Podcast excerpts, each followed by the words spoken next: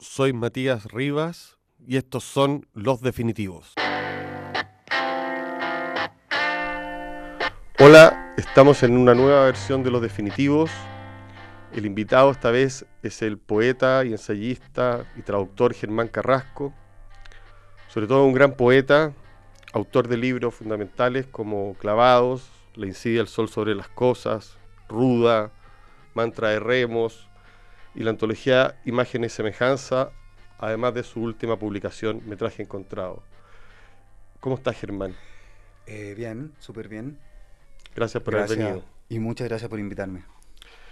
Oye, Germán, quería comenzar eh, haciéndote una pregunta. Eh, los poetas suelen decir que les cuesta mucho escribir, que no es fácil. No obstante, cuando uno revisa tu obra, tú publicas bastante seguido y tienes, al parecer, una, no sé si una política, una, una convicción, digámoslo así, de publicar cosas que no estén como ultra corregidas, digámoslo así. ¿Qué pasa ahí? Eh, bueno, en primer lugar, como que en uno publica a veces porque se gana un concurso, luego te publican el libro. Yo jamás he publicado un libro por mi cuenta, digamos, jamás he puesto dinero para publicar un libro. Entonces, por ejemplo, no sé, eh, cuando gané, a ver, el primer libro, el primer libro luego del, de la carta de ajuste del pecado de juventud, que fue Bríndice en la Universidad de Chile, que en general tiendo a negarlo, La incidencia del sol sobre las cosas fue un libro premiado que, que cuyo premio implicaba la, la publicación. Entonces, luego, en un punto se acumulan un set de poemas que tienen que ver con un ámbito, por ejemplo, no sé, si estoy, si estoy durante un tiempo escuchando ciertos músicos o leyendo ciertos autores, los poemas tienen la misma frecuencia y se acumulan, la verdad, y, forman un corpus que luego, en general, yo los enviaba a concurso, lo que te, lo que te digamos, te obliga a, a digamos, a darles un pegamento, a darles un pegamento y una forma. Entonces es como en un punto pero escribes mucho, bastante. Claro, pero... No tiene rollo con eso. Claro, no es, pero no es el hecho de sentarse y, pensar que va a, digamos, a aparecer algo, sino que es como... Naturalmente, ¿no? Más bien natural, creo que naturalmente. Todos quisiéramos escribir un poema, como dice Denis Levertov, el poema dado, el que nace de un, de un envión y que es los, los, lectores lo reconocen como, una cosa natural, buena, de calidad, y que uno mismo se da cuenta que no hay que, digamos, hacerle ningún tipo de modificación. Con respecto a lo, a lo de, digamos, de que tienen un aspecto de, ser eh, imperfectos, que eso me interesa muchísimo, es, a ver, a veces es intencional el, el digamos, el, la factura para que quede con esa con esa con ese punto corrido con, lo que claro con la trizadura con lo que los japoneses llaman wabi sabi con lo que los persas dicen que no se puede hacer una alfombra perfecta porque eso solo le compete a Dios etcétera etcétera. Y la gente que, que trata de hacer formas perfectas te parece porque hay una parte de la poesía que se dedica a eso es como es ajeno. hay algo como con la hay una pequeña confusión más que nada con respecto a la métrica, que hay gente que, digamos, cree o afirma que la métrica es como estricta y rigurosa y que es la manera de hacer poesía. Yo paso métrica en mi, paso la tabla de Andrés Bello, de endecasílabos, sáficos, adónicos, eh, endecasílabos, etcétera, etcétera, endecasílabos de, de todos los tipos. Pero la métrica es, es una es un par de reglas bastante sencillas finalmente y fáciles de, aprender. Lo, complicado es el, es el, verso libre.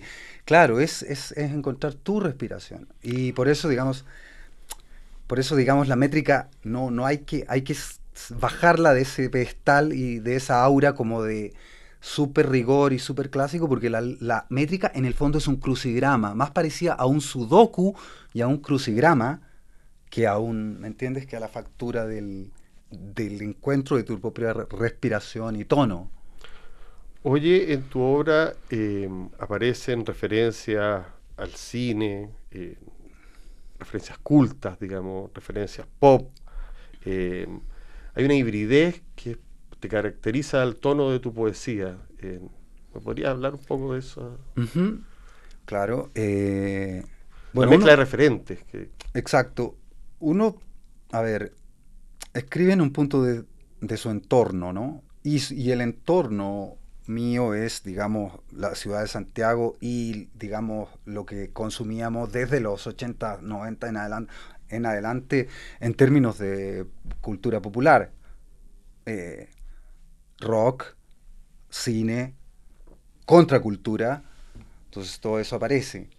Eh, y bueno, hibridación también porque me parece que en Chile es absolutamente necesario combinar, porque es, digamos, siendo un país de patotas, digamos, de grupos muy cerrados que no que no interactúan o que no, digamos, que no comparten cierta cultura, está bueno eh, en un punto proponer un texto que sea híbrido, que sea en un punto ambiguo.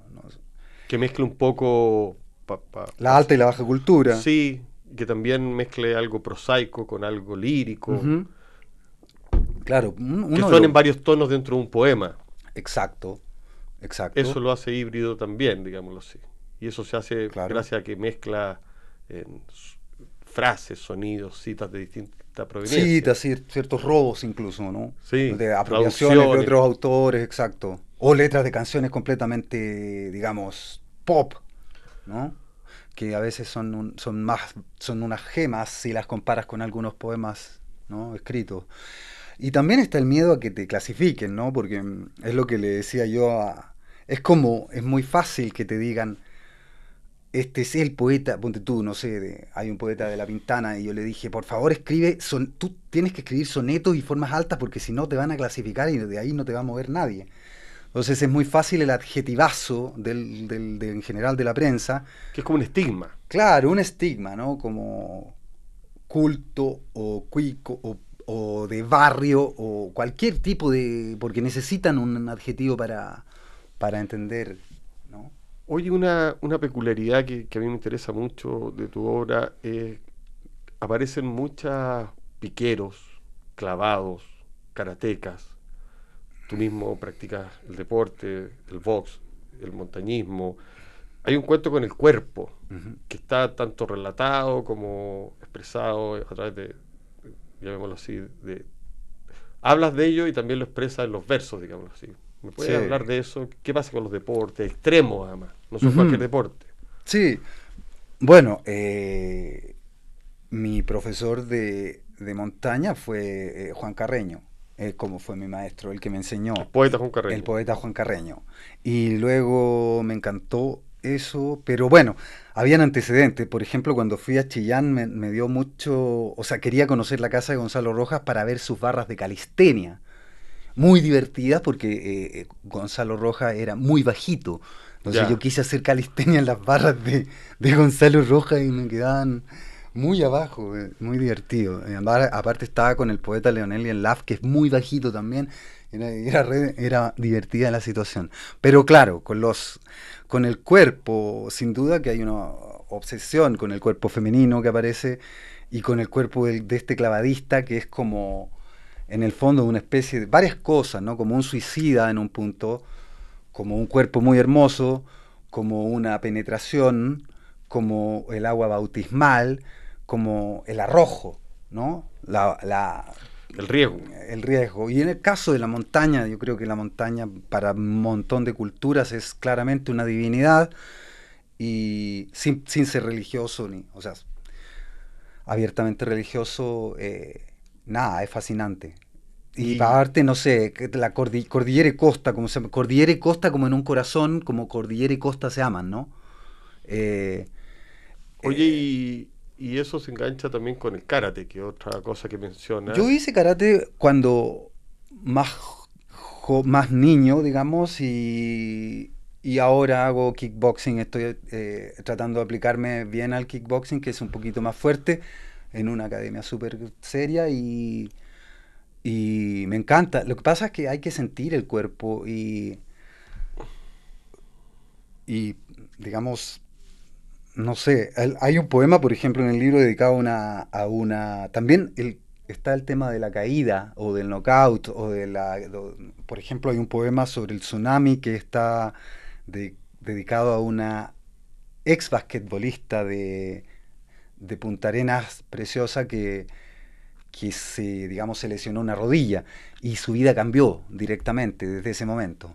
Entonces el, es, el poema ese está dedicado a ella. Sí, hay muchos deportistas y, ninjas, ¿no? Ninjas a todo esto en las, letras caen como ninjas, al, como ninjas armados al, al, blanco de la página. Ninjas en inglés, eh, en términos económicos, significa, significa otra cosa. Significa no income, no assets, no job. Entonces, gente que no tiene ni ahorro, que no tiene ni uno, que se les llama ninja. Por las siglas en inglés. Oye, son hermosos. Sí, hay mencionado al pasar en el un tema que, se conecta con el karate y que se conecta con, con otra otro asunto que aparece en, tus poemas que son las flores. Ajá. sí, también es como oriental. Sí, O sea, por eso estaba diciendo, hay, hay un vínculo ahí con lo oriental que tú, que tú hayas abierto que, que, para la poesía chilena no, no estaba en ese ángulo, en, digámoslo así, reflejado de alguna manera.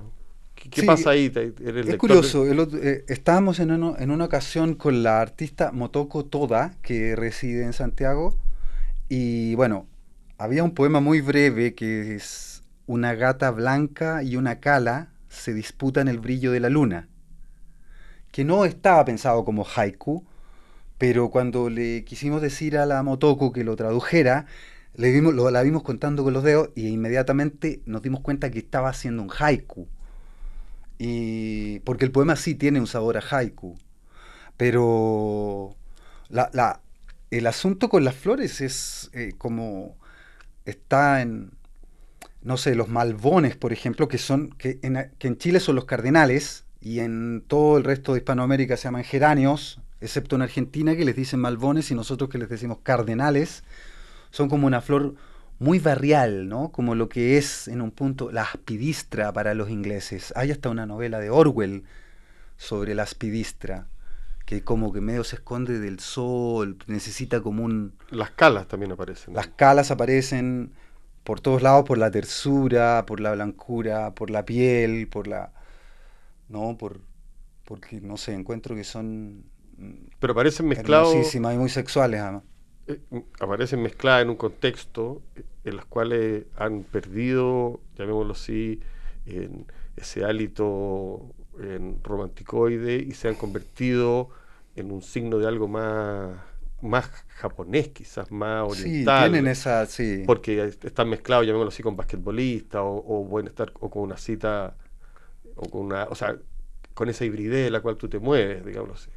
Claro, en un punto los los cada jardín tiene como una personalidad. Por eso, eh, más allá de que esté sobrediseñado o que sea como espontáneo, las calas aparecen, claro, como...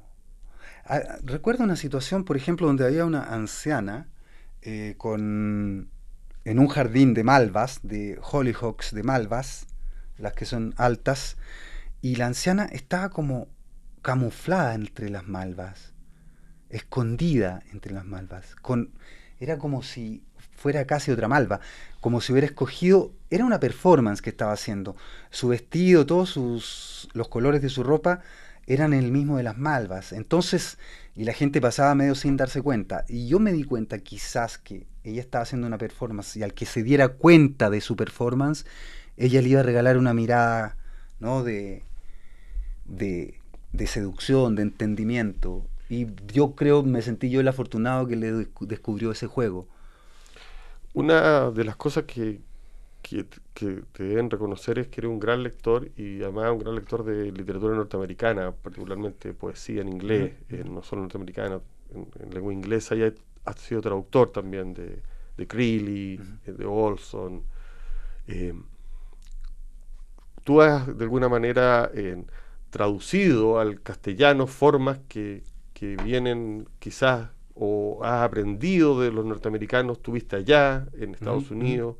Eh, me gustaría que hablarais de esa relación porque creo que es una relación estrecha y que en, el caso de tu obra y creo que además que tiene antecedentes en Chile también, ¿no? Claro que tiene. Eh, en Chile es donde primero se traduce a, Aullido, ¿no? En Hispanoamérica. Luego está lo de Millán, que también aparece William Carlos Williams y una serie de, autores que se, puede ver que están presentes en la obra de Millán. Eh, en Parra, evidentemente. En Parra, evidentemente, en Neruda Whitman, etc. Eh, claro. Tú, agarraste una generación que no estaba asumida, que son poetas más actuales, digamos así, la generación del 50, en la 60 en adelante. Claro, es que hay que escarbar también. Yo creo que en un punto no, el, como el, la figura del super poeta importante que representa una generación, a mí no me interesa particularmente, me interesa más bien lo que eh, Borges dice, el poeta menor de la antología. Entonces para eso hay que, digamos, hacer un acto como de bueno, de, intruseo en, lugares donde nadie se, ha, metido y luego sacar de ahí y resucitar o poner en circulación nuevamente una cosa que se supone que está que no, que no está viva. Entonces la poesía en ese caso sería un, o la traducción sería un acto de saqueo y de resurrección. Eh, por eso me interesan nombres que no, no son los que a ver, siempre que se traduce, se traduce lo que más se puede vender, como Ginsberg, Big Ginsberg, eh, Bukowski, Carver, qué sé yo, Emily Dickinson incluso. Pero me interesan más los intersticios y digamos los lo que no está en circulación, lo que, lo que merece por algún motivo ser puesto en circulación nuevamente. ¿Y eso lo aprendiste en Estados Unidos? ¿Lo aprendiste acá, estudiando en es que Yo creo que uno, cuando mismo uno lee, ¿no? Tiene que buscar no lo que, lo que te impone, digamos, a, digamos, lo que te impone a carpetazos, digamos, la prensa o, algún, no, alguna moda, ¿no? Sino precisamente eh, nadar eh, contra, a contracorriente, tratar de ver eh, generalmente, si, te das cuenta, el que, va, el que baila distinto es el que, el que gana. El de los surrealistas, digamos, eh, Gonzalo Rojas, que se escapa de la mandrágora, es el que precisamente más brilla. Los que se salieron del surrealismo como, como Mata en un punto también son los que destacan. El que baila distinto es el que, el que gana. El caballo es una pieza importante en el ajedrez. Perfecto. Y en ese sentido eres estratégico. A la hora de escoger tu lectura. Yo creo que más en un punto de supervivencia, porque mm, cuando. Sí, es como poner en circulación lo que no está en circulación. O sea, hablar de. Cuando yo publiqué el libro, no sé por qué. O sea, digamos, fue un.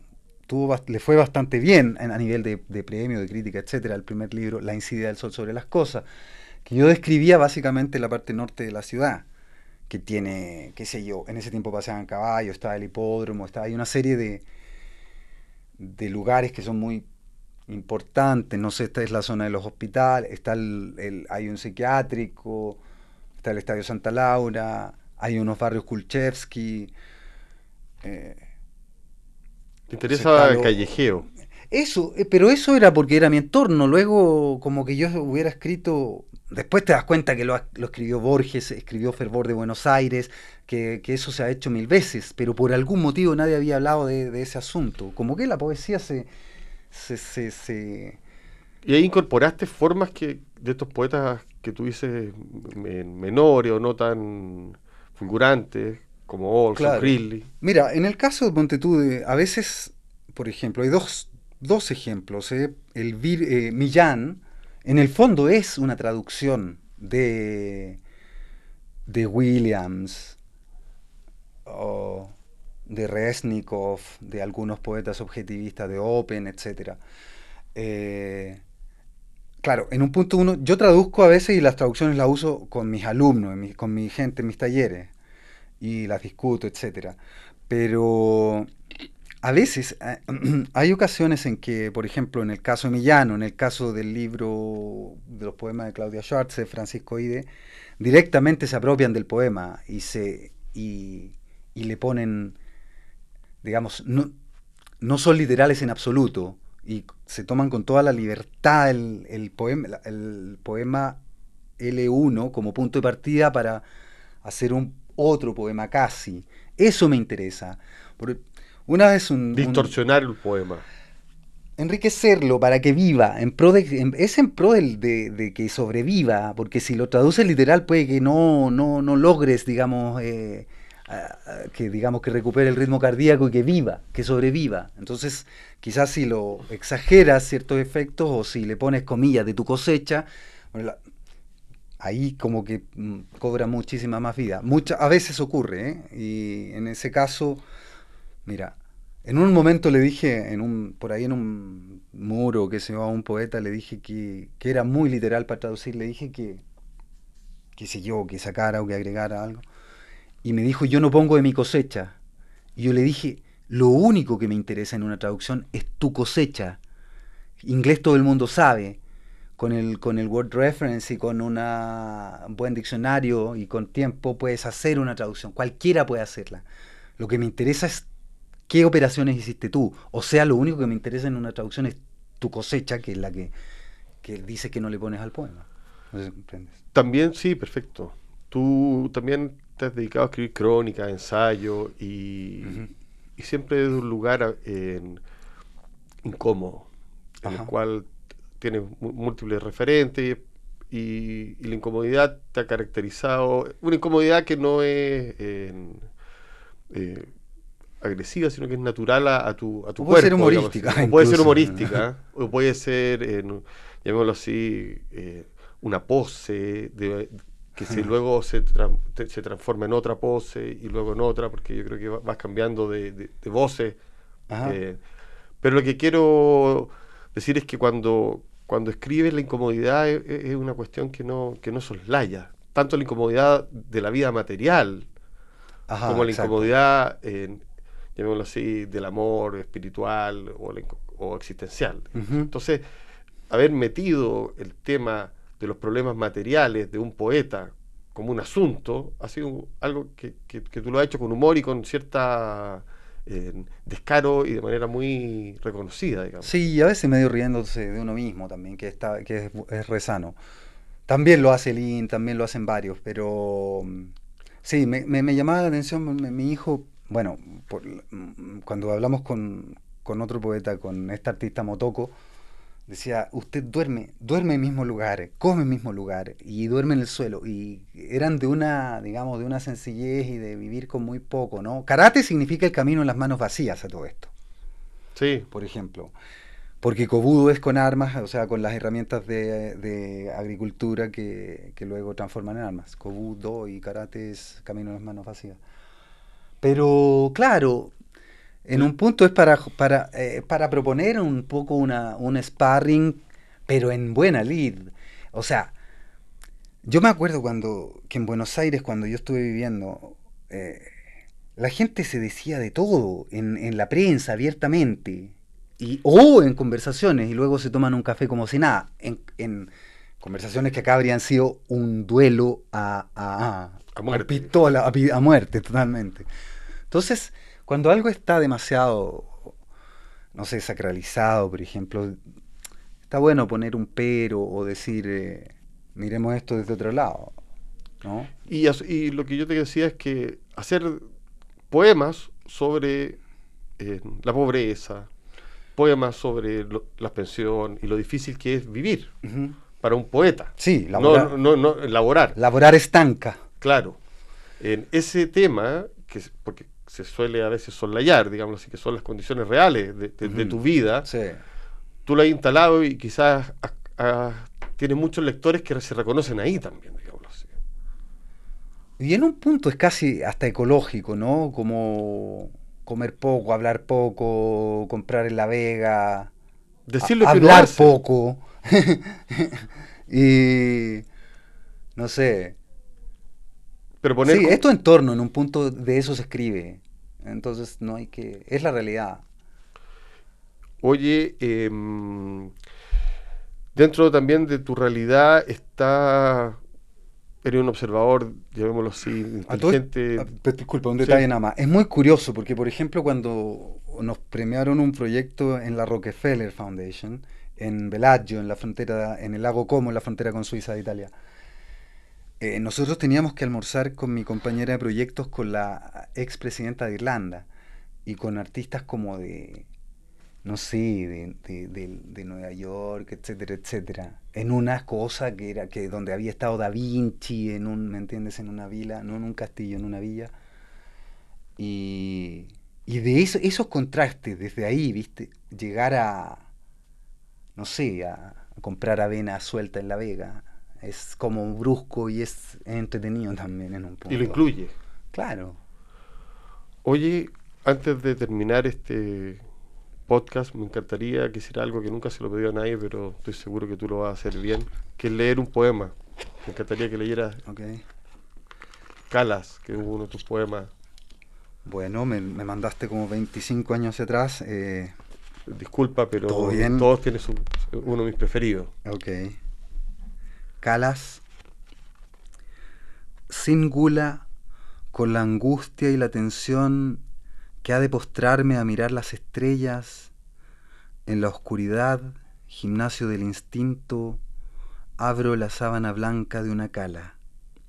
Sábana, túnica improvisada tras el baño, gotas sobre la cala tras el riego, cuando bajo una luna hecha de tus huesos abres la ventana esperando aire o una lechuza.